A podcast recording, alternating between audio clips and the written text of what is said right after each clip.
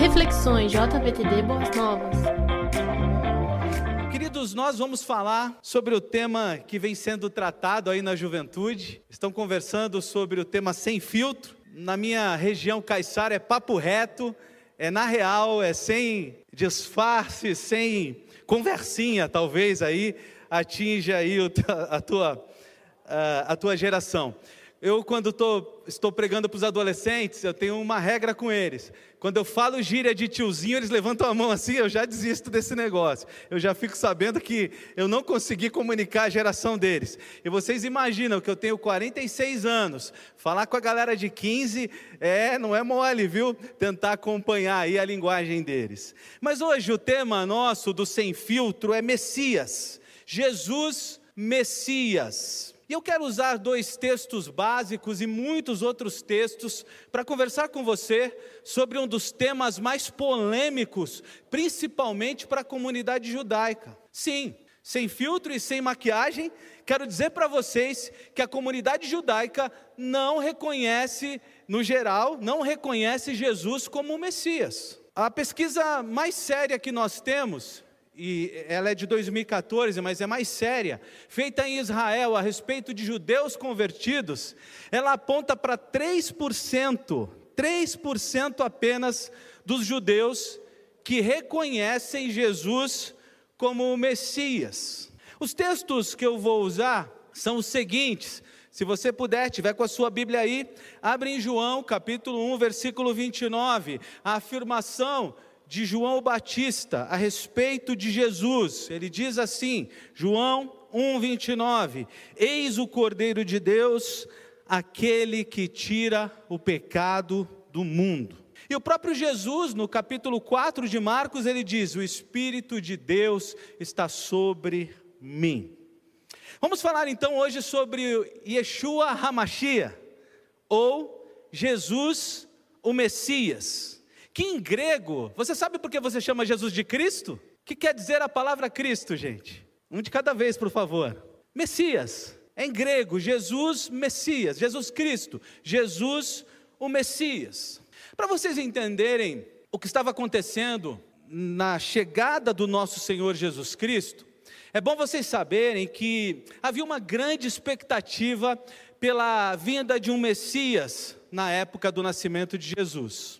Eu já vou mostrar isso para vocês historicamente, mas eu quero que você fique com essa informação na cabeça. Havia uma grande expectativa pela chegada do Messias durante o nascimento de Jesus. Qual era a grande questão e qual foi a grande dificuldade dos judeus com o nascimento de Jesus, se havia uma grande expectativa pela chegada do Messias? A grande dificuldade era com o tipo de Messias esperado. O que, que os judeus esperavam? Eles esperavam um Messias, um Senhor, um ungido, Messias é ungido. Eles esperavam alguém é, que viesse como um libertador militar. E por que isso? Porque eles estavam assolados por Roma, eles estavam vivendo um tempo muito difícil. E o povo de Israel nunca quis, nunca soube, nunca foi preparado para viver subjugado. Toda vez que o povo de Israel viveu subjugado, você pode pegar isso no Antigo Testamento, sempre vinha um libertador, um juiz, um rei, Moisés tirando o povo lá da escravidão do Egito. E mais uma vez eles estavam subjugados, acompanhem comigo aí, e por isso esperavam um Messias. Só que que referencial de libertador que eles tinham na cabeça? Davi, um libertador militar. Eles tinham a lembrança dos juízes, dos reis. Eles tinham a lembrança de libertadores que reuniam o povo em torno de uma causa, em torno de uma luta. Libertadores que faziam o povo lutar pela sua liberdade. Então presta atenção aqui, não, não foge não. Ó. Era muito difícil para eles entenderem um Messias que veio como Jesus, que veio numa manjedoura, que veio com toda a simplicidade e humildade. E Jesus, o tempo inteiro, no seu ministério, vai sendo provado pelos religiosos da época e pelos judeus, e ele sempre vai dizendo: Olha, eu, eu não vim para isso, eu vim para buscar e salvar o que se havia perdido. Você conhece bem a Bíblia e sabe que os próprios discípulos dele também tinham dúvidas a respeito é, dele ser o Messias ou não. O próprio João Batista pouco antes de morrer, ele manda mensageiros perguntar para Jesus se ele era o Messias mesmo. Lembra da história de Tomé, que pede para tocar as feridas de Jesus? Aqueles que andavam em torno de Jesus tinham muita dúvida. Para vocês terem uma ideia, era de fato um problema muito grande associar Jesus à visão de Messias que eles tinham na cabeça. Quem aqui já viu aquela figura chamada Henry Christ? Alguém aqui já viu esse camarada na vida? O que, que você sente quando você vê aquele cara dizendo que é Jesus, o pessoal colocando um palanquezinho para ele subir e as servas fazendo assim para ele? O que, que você sente? O que você sente? Pode dizer. Tristeza, dá até, um, dá até nojo assim, né? Que coisa é essa? Deixa eu dizer para vocês, e eu quero contextualizar vocês, que os judeus sentiam isso em relação a Jesus. Eles não conseguiam conceber, eles sentiam repulsa. Eles não conseguiam conceber é, no coração deles que Jesus poderia ser o Messias. E, como eu disse, o Messias era esperado por várias coisas. Construção do segundo templo, concluída já há algum tempo.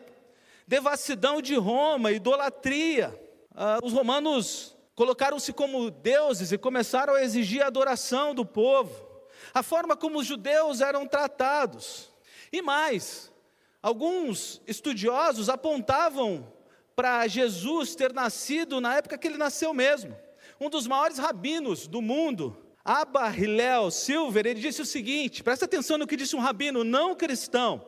O Messias era esperado para algum tempo, em torno da primeira metade do século I depois de Cristo porque o milênio estava às portas. Antes desse tempo, ele não era aguardado.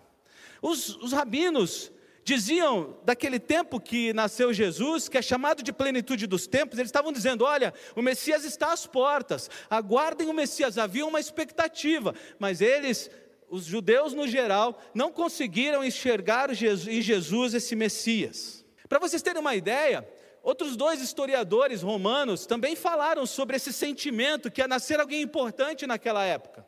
Alguém aqui já ouviu falar em Tácito e Suetônio? Já ouviram falar nesses dois historiadores romanos?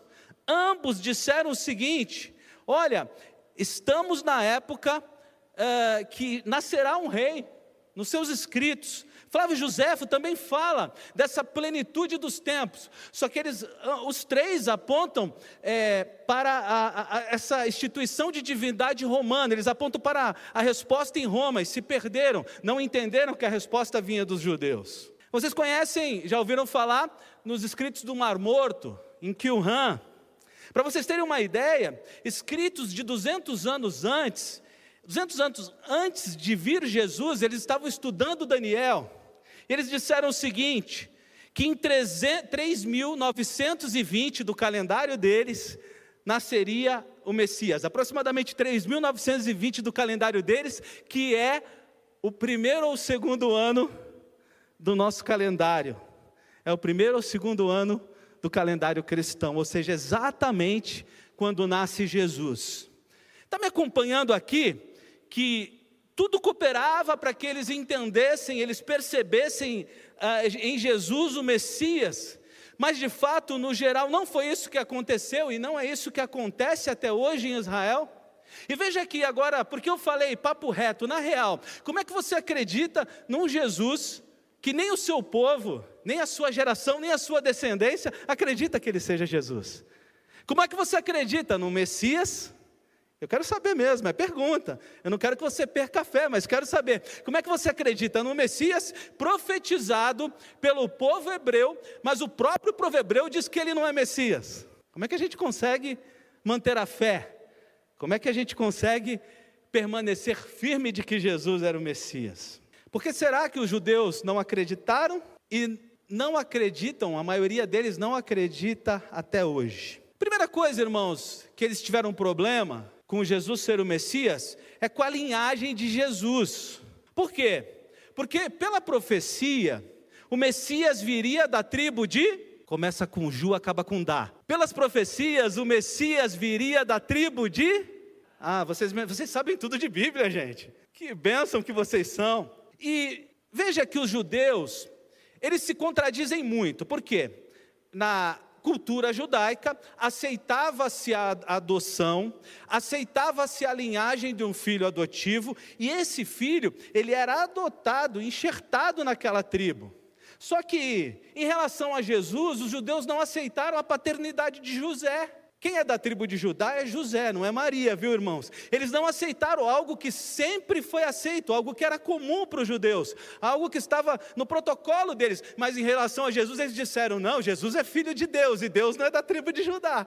E por isso, os judeus, primeiro aspecto, por isso eles rechaçam a ideia de Jesus ser o Messias. Segundo problema é que havia profecia de que quando o Messias viesse, haveria paz na terra, haveria paz mundial. E os judeus até hoje dizem, um rabino brasileiro que falou sobre isso há 15 dias atrás, falando ainda sobre Jesus não ser o Messias, na, na ideia dele, no entendimento dele, é, ele dizia que quando Jesus veio, Jesus trouxe mais divisão do que paz.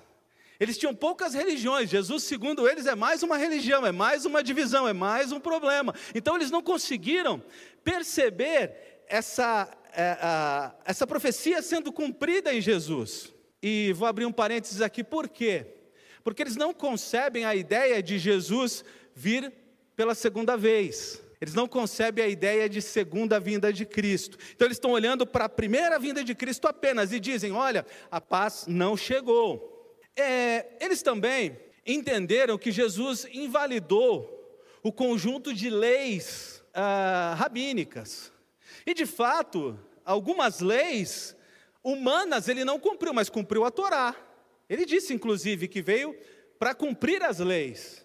Leis humanas, leis criadas, leis, rabínicas, algumas ele, ele, desprezou, porque não tinham nada a ver, porque não tinham nada a ver com, com o que Deus ensinou lá atrás. Ele veio também para ser pedagógico. Baseado nisso, então, os judeus dizem: olha, o Messias viria para cumprir a lei, Jesus desprezou a lei, mas não é verdade. Vocês conhecem as, os preceitos rabínicos, é, eles diziam, por exemplo, que no sábado alguém não podia cuspir no chão. Sabiam disso? Porque cuspindo no chão, essa água poderia encontrar uma semente. Se essa água encontrou uma semente, ela regou, houve trabalho. Se houve trabalho, está em pecado. Misericórdia, né? Então, veja que eles começaram a, a não aceitar a ideia é, de Jesus ser o Messias por causa disso. Mas há um quarto ponto importante, são vários, mas eu vou ficar com quatro aqui.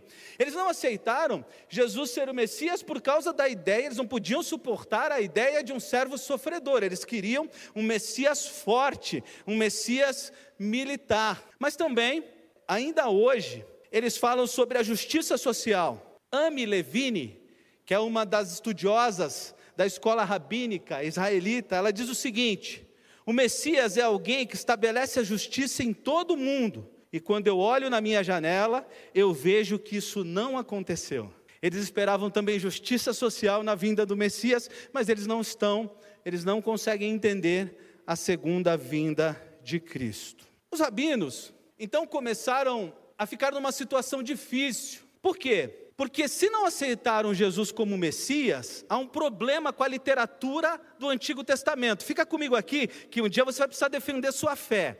Eles ficaram numa situação difícil, porque Ageu, você está com a sua Bíblia aberta aí? Você sabe quem é Ageu, né, meu irmão, minha irmã? Abre sua Bíblia em Ageu, capítulo 2, nós vamos ler versos 7, 8 e 10. Ageu 2, 7, 8 e 10. Os judeus eles começaram a reclamar da destruição do primeiro templo, o contexto, contexto de Ageu aqui para vocês entenderem. Começaram a reclamar da destruição do primeiro templo e que o segundo templo era bem mais modesto. O templo era, não tinha toda a relevância do templo que tinha sido construído por Salomão e tinha sido destruído pela Babilônia. Então eles começaram a reclamar. E olha o que o Senhor diz para eles: Ageu, capítulo 2, versículos 7, 8 e 10. Diz assim: Eis o que diz o Senhor dos Exércitos: Esperai um pouco mais e eu vos comoverei o céu, a terra, o mar e todo o universo. Eu comoverei todos os povos, pois virá aquele que é desejado por todas as nações. Essa casa terá a plenitude da glória. Esta última casa será, chama, será maior do que a primeira, assim diz o Senhor dos Exércitos. E eu concederei paz neste lugar. A profecia, queridos, do, do Messias era que ele, ele iria, ele iria estar, ele ia visitar o segundo templo, ele ia estar ali, aquela casa. Lembra do texto que se repete às vezes? A glória da segunda casa é maior do que a primeira. Lembra desse texto? É profecia messiânica. Então veja aqui, ó, se o judeu diz, se o judeu diz que Jesus não é o Messias e eles não apresentam o Messias, como é que eles explicam essa profecia? Como é que eles explicam o fato de Deus ter dito que Jesus visitaria essa casa? esse templo que foi destruído no ano 70, você sabe disso, e que não pode mais ser visitado por ninguém porque ele não existe mais. Então, é importante a gente entender que os judeus fecharam o coração. E alguns chegaram a dizer que Messias já não ia vir, era uma lenda. Se você vai encontrar corrente judaica, corrente rabínica dizendo: olha, esqueçam Messias, é só uma lenda. Alguns dizem que Messias é um tempo, uma era, não era uma pessoa. E ainda alguns, para explicar tudo isso, pela dureza de coração, eles dizem que o Messias nunca existiu e foi uma interpretação equivocada. Agora, a pergunta que eu quero fazer para vocês: Volta aqui comigo, eu sei que nós estamos hoje no estudão bíblico aqui e o tema precisa da tua concentração. Volta aqui comigo. O Messias não veio ou ele não foi reconhecido pelo judeu? Eu fico emocionado e tocado quando eu leio João no capítulo 1, versículo 11, dizendo o seguinte: Ele veio para o que era seu, mas os seus não o receberam. Olha que forte isso. Ele veio para o que era seu, mas os seus não o receberam. Expectativas erradas, então, fizeram com que os judeus não reconhecessem em Jesus o Messias. E deixa eu falar uma coisa com você: ainda continua acontecendo isso nos dias de hoje. Expectativas equivocadas fazem pessoas não reconhecerem Jesus o Messias. Inclusive, expectativas criadas por teologia da prosperidade.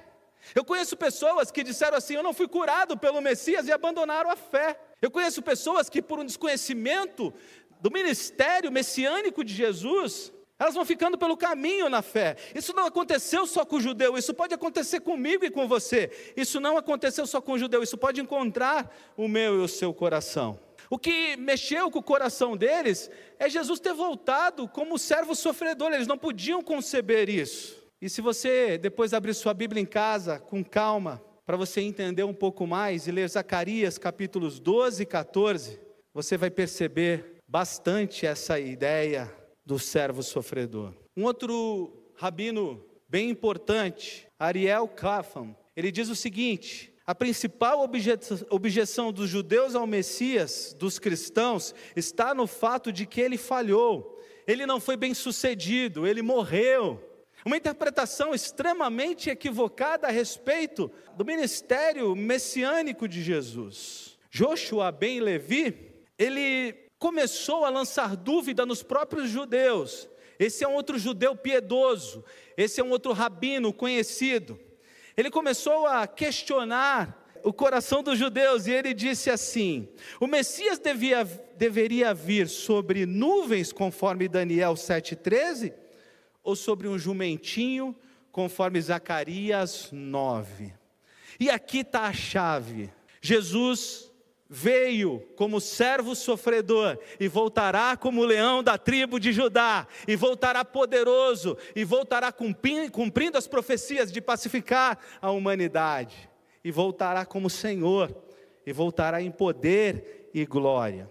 Isso foi o que eles não conseguiram entender, e isso é o que nós precisamos saber para que na nossa fé haja convicção, para que a gente entenda o Jesus que a gente crê, para que a gente não fique com levantar de mãos numa experiência de um dia de culto, falando a respeito da conversão. A conversão precisa estar, é, os princípios da fé precisam estar na nossa cabeça, nós precisamos saber falar da razão da nossa fé.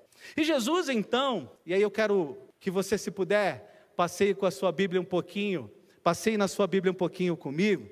Jesus ele cumpriu dezenas de profecias que mostram que ele era Messias e que dá para você abrir sua Bíblia com o judeu e mostrar isso para ele, viu, irmãos? Dá para você sentar com o judeu e dizer assim: Jesus era o Messias, vamos abrir a Bíblia juntos. Mas eu quero falar de algumas. Eu tenho pelo menos 40 profecias aqui que eu poderia trazer para vocês, mas eu quero falar de algumas. A primeira é que a Bíblia diz em Gênesis capítulo 3, versículo 15, que ele nasceria de mulher. Foi isso que aconteceu? Amém ou misericórdia? Nasceu de mulher? Sim? A Bíblia diz também em Gênesis 12, 3, que ele nasceria da linhagem de Abraão. Isso aconteceu? Sim ou não? Você tem certeza? Sim ou só porque eu falei aqui? Outra coisa, a Bíblia vai afunilando, né? Abraão é fácil, é o pai de todas as nações. A Bíblia fala, seria da tribo de Judá. Onde está isso? Gênesis 49, 10. Afunila um pouquinho mais, viria da descendência de Jessé. Isaías 11, 1. Seria da casa de Davi, afunila um pouco mais. Isaías 9, 6 e 7. E há uma questão importante aqui, porque lembra, veja aqui, vem comigo. Como é que os judeus tentam desqualificar o fato de Jesus ser o Messias? A primeira coisa que eles atacam é a genealogia. Ele não vem da tribo de Judá. E é por isso que você depois precisa abrir sua Bíblia em Mateus capítulo 1 e ler ali a genealogia de Jesus, porque Mateus foi muito inteligente. Ele sabia que o ataque viria por lá e por isso ele nos deixa esse texto fantástico, mostrando ah, toda a genealogia de Jesus em José, aceito pelos judeus, irmãos, aceito pelos judeus. Mas vamos pensar um pouquinho em profecias. Agora a gente vai ler os textos. A Bíblia diz para a gente que Jesus viria de uma virgem. Isaías 7,14, diz assim o texto, Isaías 7,14: Por isso o Senhor mesmo lhes dará um sinal, a virgem ficará grávida e dará, à luz a um filho. Irmãos, isso aconteceu, sim ou não? Sim ou não? Alguém tem dúvida? Segunda questão, a Bíblia conta para a gente que ele nasceria onde? onde? Onde Jesus nasceu, gente? Por favor, ajuda aí, misericórdia. Miqueias capítulo 5, versículo 2 diz assim: Mas tu, Belém Efrata, embora sejas pequena entre os clãs de Judá, de ti virá para mim aquele que será o governante sobre Israel. Suas origens estão no passado distante, em tempos antigos. Miqueias capítulo 5, versículo 2, queridos. Preste atenção que Jesus nasce em Belém. Deixa eu perguntar para vocês aqui, vamos ver quem sabe. Quantas, por quantas moedas Jesus foi vendido? Quantas moedas deram para Judas para que ele entregasse Jesus? Quem sabe? 30 moedas. Então abra sua Bíblia em Zacarias 11, 12. Abra sua Bíblia em Zacarias 11, 12. E diz assim, ó, esse texto. Eu lhes disse, se acharem melhor assim, paguem-me. Se não, não me paguem. Então eles me pagaram 30 moedas de prata profecia cumprida, profecia messiânica. Como é que Jesus entra? Como é que Jesus entra na sua entrada triunfal em Jerusalém, queridos? Como é que ele entra? Jumentinho emprestado. É, eu fico maravilhado com Jesus porque realmente o filho do homem não tinha onde reclinar a cabeça. Zacarias 9:9 diz assim para a gente: Alegre-se muito, cidadão de Sião, exulte Jerusalém, eis que o seu rei vem a você, justo e vitorioso, humilde e montado no jumentinho. Um jumentinho cria de jumenta. Jesus discutiu com seus acusadores quando foi ser morto, queridos. Atenção aqui, ó. Eu estou dando conteúdo bíblico pesado para vocês hoje, eu sei, mas eu preciso que vocês fiquem comigo. Tentem responder minha pergunta. Jesus se defende na frente dos seus acusadores em Roma, sim ou não? Então abra sua Bíblia em Isaías 53, 7 aí, por favor. Isaías 53, 7 diz: Ele foi oprimido e afligido, contudo não abriu sua boca. Como um cordeiro foi levado para o matadouro, e como ovelha que diante dos seus tosqueadores fica calada, ele não abriu a boca. Mais dois textos aqui para fixar no teu coração para você conseguir argumentar e perceber quem é o Jesus que você serve, o Jesus profetizado, profecias cumpridas, não é uma fé sem conhecimento, não é uma fé de emoção, o teu Jesus é vivo, real, foi profetizado e cumpriu as Escrituras. Eu quero que isso fique no teu coração gravado, que a tua fé saia daqui fortalecida, que você entenda que serve o Messias, o verdadeiro Messias, ao qual o seu povo não acredita, mas o seu povo está extremamente equivocado extremamente equivocado. Diz assim, é, antes de falar o que diz, eu quero perguntar: Quando Jesus estava entre os transgressores, a Bíblia conta para a gente que ele intercedeu por eles. Ele intercede pelos que estavam sendo crucificados com ele, por um dos ladrões que se arrependeu, mas ele também intercede pelas pessoas que o matavam. Ele diz assim: Pai, perdoa-os, eles não sabem o que fazem. E isso também foi profetizado. Isaías 53, versículo 12, eu vou ler de novo para cravar, cravar no teu coração. Isaías 53, versículo 12 diz assim: Por isso eu lhes darei uma porção entre os grandes, e ele dividirá os despojos com os fortes, porquanto ele derramou sua vida até a morte, e foi contado entre transgressores, pois ele carregou o pecado de muitos e intercedeu pelos transgressores. Consegue perceber? Mas eu quero terminar lendo textos, eu não vou ler mais, eu vou ler o último texto. E esse texto eu queria que você ficasse com ele para a tua semana. Abre teu celular aí agora e coloque esse texto no teu bloco de notas, escreve para ficar com esse texto meditando a semana inteira, que é o texto da crucificação, o texto da cruz.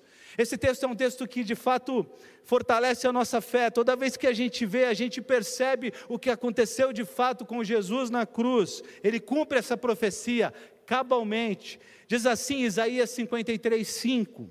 Está com a sua Bíblia aberta aí? Coloca aí nas tuas anotações, no teu calendário para esse texto ser o texto da tua semana.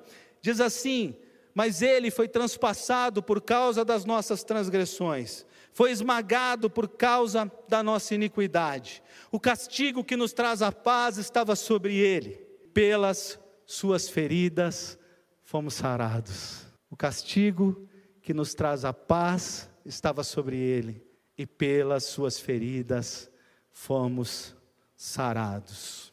A Bíblia ela é extremamente rica em mostrar para a gente Jesus como Messias. Nós podemos ver isso em textos, como eu li aqui, e eu estou caminhando para o fim, mas nós podemos ver isso também em histórias, histórias da Bíblia que mostram esse aspecto. Quando você lê com certeza a história de Isaac e Abraão, você não vê o Messias ali? Pergunto, eu estou perguntando. Quando você lê a história de Isaac e Abraão, você vê ali alguma questão messiânica? Sim ou não? O filho amado, querido, único filho, ia ser entregue, imolado. E o que acontece quando Isaac ia ser morto? O que acontece? O que acontece, gente? Aparece um cordeiro, um filho sendo entregue e um cordeiro imolado. A Páscoa, você consegue ver Jesus, o Messias, na Páscoa, um cordeiro morto, o sangue nas portas, o sangue que cobre a casa, o sangue que expia do pecado, o sangue que não deixa morrer. O anjo da morte passa e as casas que tinham o sangue do cordeiro na Páscoa, elas não são tocadas. Esse é o sangue do Cordeiro que nos cobriu também. Esse, é, é, esse aspecto da Páscoa aponta para Cristo. Mas eu quero terminar com uma história que talvez você não enxergue o Messias, uma história diferente. Eu poderia contar aqui dezenas, mas a história de Urias e Davi, o que tem a ver com o Messias? Quem pode vir aqui contar para gente? O que tem a ver a história de Davi e Urias com o Messias? Quem pode vir aqui contar para gente? Conhece Davi, conhece Urias, o que tem a ver isso com o Messias? A história de Davi e Urias é um inocente morto por um adúltero, no lugar de um adúltero que devia morrer. A Bíblia inteira mostra para nós o Messias, ela quase que grita para nós que há em Jesus, que Jesus é o Messias e que de fato precisamos crer nessa verdade. E nós, aqui depois de tantos anos, o que a gente não pode esquecer, o que a gente não pode descartar, o erro que a gente não pode cometer, é o erro que os judeus têm cometido. Que erro é esse? Desprezar o Messias. Que erro é esse? Não entregar para Ele a, a minha vida como Ele entregou a dele por mim. Que erro é esse? Não reconhecer o Messias, não reconhecer que Ele é Senhor da minha vida, não reconhecer o sacrifício dele, não perceber o que esse Senhor Jesus fez por mim. Agostinho de Pona, conhecido pela Igreja Católica como Santo Agostinho, ele disse uma frase que mexe muito com o nosso coração.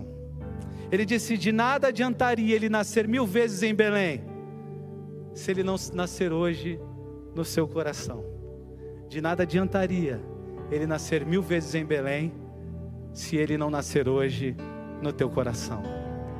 Antes de encerrar, eu quero orar com você, e quero que você, com muita gratidão, nessa noite, reconheça, reconheça em Jesus o Messias, reconheça o sacrifício dele na cruz por você, reconheça o senhorio dele sobre a tua vida, reconheça que você tem uma fé robusta, que diferente dos judeus, do próprio povo de Jesus, você crê no Messias, você ama o Messias, você entregou sua vida a Ele. E se você quer fazer essa oração comigo, eu gostaria de pedir para vocês todos fecharem os seus olhos. Eu gostaria que você ficasse de pé aí no seu lugar. Se você quer reconhecer a divindade do Messias, relembrar isso, trazer de novo essas verdades para o teu coração. Se alegremente você quer agradecer ao Messias pela sua morte na cruz por você. Se você quer, contrariando o que disseram os judeus, dizer: Jesus, obrigado, obrigado pelo teu cuidado, pelo teu amor, pelo teu sangue. Se você quer relembrar essa verdade para o teu coração e se alegrar com ela, fique de pé aí no seu lugar. Eu quero agradecer a Deus porque Ele é o teu Messias, porque Ele é o meu Messias, porque Ele tocou a tua vida e Ele tocou a minha. Eu quero agradecer a Deus porque essa noite a gente relembrou da Sua morte, essa noite a gente lembrou que Ele é o ungido de Deus, Yeshua Hamashia, o nosso Deus conosco. Obrigado, Senhor, pela oportunidade de relembrarmos tantas verdades Obrigado pela certeza de que o Senhor é o nosso Deus. Obrigado porque essa verdade escapou de muitos, infelizmente, mas não escapou de todos nós, da maioria de nós que está aqui. E nessa noite pessoas estão de pé diante de ti, reverenciando o teu nome, alegrando-se porque o Senhor é Messias, alegrando-se porque lembraram de grandes verdades, de profecias cumpridas, da certeza que a tua palavra nos dá de quem é o Senhor. Obrigado porque não temos dúvida. Obrigado, Messias, pela tua morte na cruz por cada um de nós. Eu oro, reverencio e agradeço ao Senhor por isso. Amém. E que Deus abençoe a tua vida.